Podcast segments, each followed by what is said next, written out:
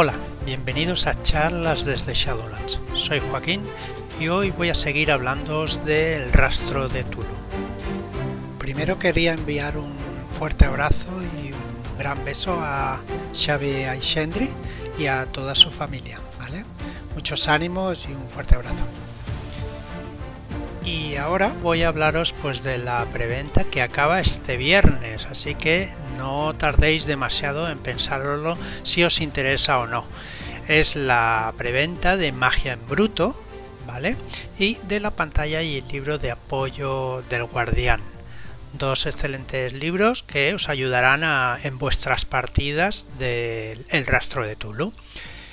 Eh, ¿Qué decir de los dos libros? Bueno, tenéis dos podcasts espectaculares de Álvaro Loman, que es un experto en el sistema Gumshow y que os eh, ayudarán a decidiros si os interesa o no. Eh, que baje de los y lo vea cada jueves está ahí explicando sus, sus motivos o sus cosas como para que veáis que, de qué van estos libros y cómo se puede jugar e implementar los, el sistema Gumshow en las partidas. ¿Vale? Bien, dicho esto, pues eh, voy a seguir hablando del rastro de Tulu. Hoy toca ver a los mitos de Tulu, ¿vale? El libro nos comenta que Lovecraft nunca usó ese término, el de los mitos de Tulu, ¿vale? Era la expresión literaria a sus profundas creencias filosóficas. Todas sus historias están basadas en la premisa fundamental de que las leyes, intereses y emociones comunes de los humanos no tienen validez ni importancia dentro del vasto cosmos. Creo que ya hemos hablado mucho sobre Lovecraft en algún, sobre todo en los primeros podcasts, hablamos de él, de su vida y de sus, de sus paranoias, por decir algo, o sus eh, historias mentales que tenía, ¿no? Y T.S. Eliot, que fue un escritor después de él, decía que la humanidad no puede soportar demasiada realidad, ¿vale? O sea que si supiéramos qué hay ahí fuera, qué, qué dioses nos espera o, que realmente quién nos ha creado, igual nos volveríamos locos de, de atar enseguida. Bueno, son ideas de cada uno. Bien. Eh, sigo con el libro, pues. Las tierras del sueño. El libro nos tenemos un cuadro en el libro donde nos explica qué son las historias, las tierras del sueño. Eh, muchas historias de Lovecraft tienen pues lugar en mundos de, de fantasía, ¿vale? Las, las, poblaciones que mencionan eh, pueden ser lugares de nuestro propio mundo, aunque muy antiguos y olvidados. Todos estos lugares eh, al final los ubicó como Leng, y los calificó como sitios reales, pero en, sitios reales en la Tierra, pero en las tierras del sueño. Eh, ¿Qué decir de estas tierras? Que pocos, pocos son los que se pueden mover a voluntad en estas tierras, ¿vale? Y, eh, o sea, pasar de lo, que es la Tierra a la dimensión llamada la Tierra del Sueño. Se puede ir gracias a, a portales oníricos, ¿no? Pero algunos soñadores humanos eh, van inconscientemente a esos lugares, siempre que no estén ansiosos ni tengan ansiedad. ¿vale? Eh, otras criaturas, tales como los gatos o los ghouls, pueden eh, cruzar los, los planos a voluntad y no necesariamente soñando. También pueden hacerlo físicamente. En este lugar mágico y fantástico, pues alberga una sociedad casi medieval, al estilo de las mil y una noches. La relación con los mitos, pues realmente es prácticamente nula, pese a que Nyarlathotep es el villano que de En busca de la ciudad del sol poniente, que es un libro de, de. Bien. Eh, dicho esto, pues seguimos con los dioses y los titanes. Los que estudiáis los mitos distinguís entre entidades trascendentes e indiferentes, los verdaderos dioses y los seres que tienen un poder inmenso, los titanes. Eh, términos que fueron cambiados por dioses exteriores y primigenios. Aunque fuera de este tipo de dioses están los históricos como Nodens o Neptuno, y otros que salen en sus relatos. Siempre estamos hablando de relatos de H.P. Lovecraft. Eh, encontrarse con algún dios o primigenio tiene su mecánica en el juego. Provoca una pérdida de estabilidad y cordura importante, mucho más que ver a una criatura monstruosa de estas que de andar por casa. Eh, la pérdida viene dada en una tabla y nos indica qué tirada hemos de hacer y cuántos puntos perderemos directamente, porque al ver una monstruosidad tan enorme, pues perderemos algunos puntos de estabilidad o de, o de cordura directos. ¿vale? Estos van entre, entre paréntesis dentro de la tabla. ¿vale? Primero nos, nos especifica un más x, o sea, más 6, por ejemplo, y después entre paréntesis nos dirá un número, con lo cual este número lo perderemos directamente.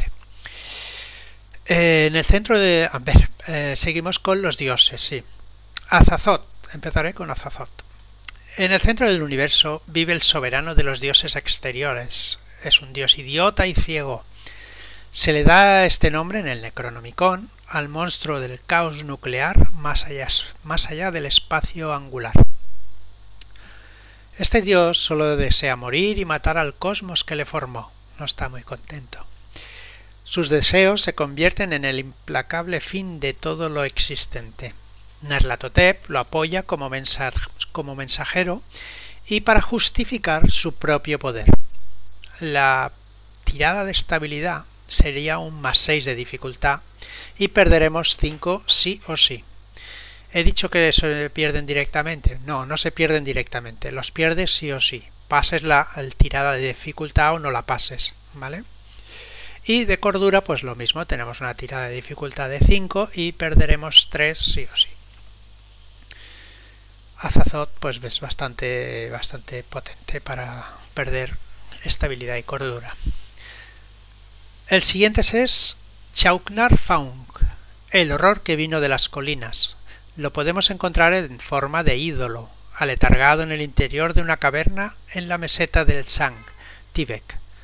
Aquí echo de menos a Fran, que me diría Massachusetts, pero bueno, ahora es un poco de nostalgia. Se parece a una parodia blasfema del dios hindú Ganesh y despierta cuando se le alimenta con sangre humana, proceso que tarda milenios o eones. Causa efectos secundarios en el tiempo y el deterioro. Su escultura nunca se deteriora y sus heridas nunca se curan. Es la encarnación o faceta consciente del tiempo. Verlo, este tiene, este dios tiene una peculiaridad. Verlo lo podemos ver en dos formas. En la, en la forma de ídolo y en la forma de real, ¿vale? Cuando digo real, es real en el juego, no es real en la vida real. Si no, pues yo creo, no sé qué nos pasaría. Em, la pérdida de estabilidad sería de una tirada de un más uno en verlo como en ídolo y en más tres en verlo realmente. Y de cordura, pues ver un ídolo, pues no perderíamos cordura y eh, verlo en realidad pues lo verían, perderíamos un más 2 de cordura. Bueno, más 2 es la dificultad, ¿vale? Este no tiene no tiene pérdida directa, no es tan es como al ver es como un mega elefante así con raro, con lo cual pues estamos acostumbrados a ver elefantes y no, no nos afectaría demasiado. Sigo con Tuga, eh, quiero aclarar que nombrar estos, estos dioses es un poco difícil porque pone letras así muy, muy a random y quizá no suene como vosotros lo soléis decir, pero cada uno puede hablar el primigenio como quiera, ¿no? Sigo. Tuga, primer primigenio oscuro, amorfo y ardiendo, Orbita en la estrella de Fomalhaut y tiene a los vampiros de fuego como servidores. Es la encarnación del electromagnetismo. Existen varios trozos de él bajo la forma de los magi, antiguos sacerdotes, sacerdotes persas arios. Se necesita magia de fuego para poder llamarlo y hacer hechizos eh, que nos, que nos convengan. tendremos una pérdida de estabilidad de más 3 y una pérdida de cordura de más 1, de dificultad, hablo siempre. El siguiente es el archiconocido Tulu. Un día en las profundidades del Pacífico Sur está Riley, donde reposa eternamente. Algún día emergerá del océano y será libre para dominar el mundo y matarnos y devorarnos a todos. Titánico sacerdote de una especie de octopoides procedentes de la estrella Shoth, que llegaron a la Tierra en la era pérmica y tuvieron que luchar contra los antiguos. Su civilización cayó cuando un cataclismo hundió su continente. Tulu hizo un hechizo dejándolos en letargo para poder sobrevivir.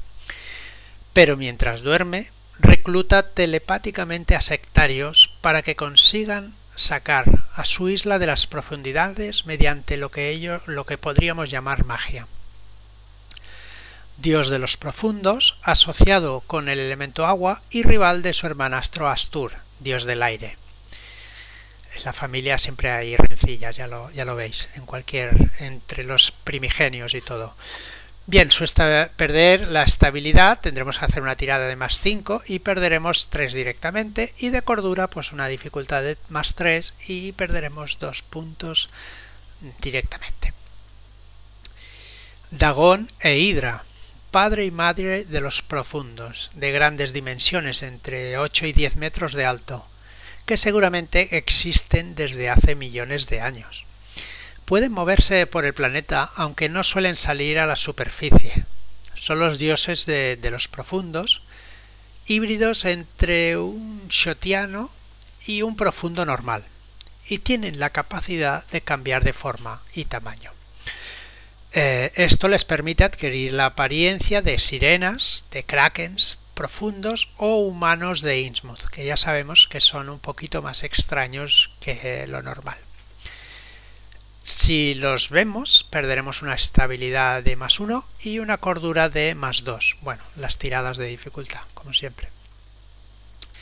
Daoloth es el siguiente dios exterior. El rasgador de los velos. Tiene forma de complejo e intrincado patrón de varas de plástico y semiesferas metálicas. Los sacerdotes astrólogos de Daoloth pueden ver el pasado y el futuro y poseen el poder de viajar a otra dimensión para ver otras realidades distintas a la nuestra. Es la corporización del apocalipsis hecho manifiesto. Si llegamos a verlo, perderemos una estabilidad de más 3 y una tirada de cordura de más 1 de dificultad. Bueno, pues no está mal ver a los dioses, pues tampoco es para tanto, ¿no? Gatanozoa, traído a la tierra por los Migo. Le construyeron un templo para aumentar su poder en el volcán Yazizgo, en el continente Mu, que ahora eh, está hundido. Es el mismo continente pues que hablaba de Tulu. Contemplarlo te convierte en momia viviente e inmóvil. Subnigurat se ofende por la petrificación del, primigenio y apoya todo intento de derrotarlo. Es el ser por el cual nacieron los Yoigor. Este tiene una, una regla, dijéramos, que cuando lo ves quita dos puntos de atletismo y huida durante cada ronda que lo veas, ¿vale?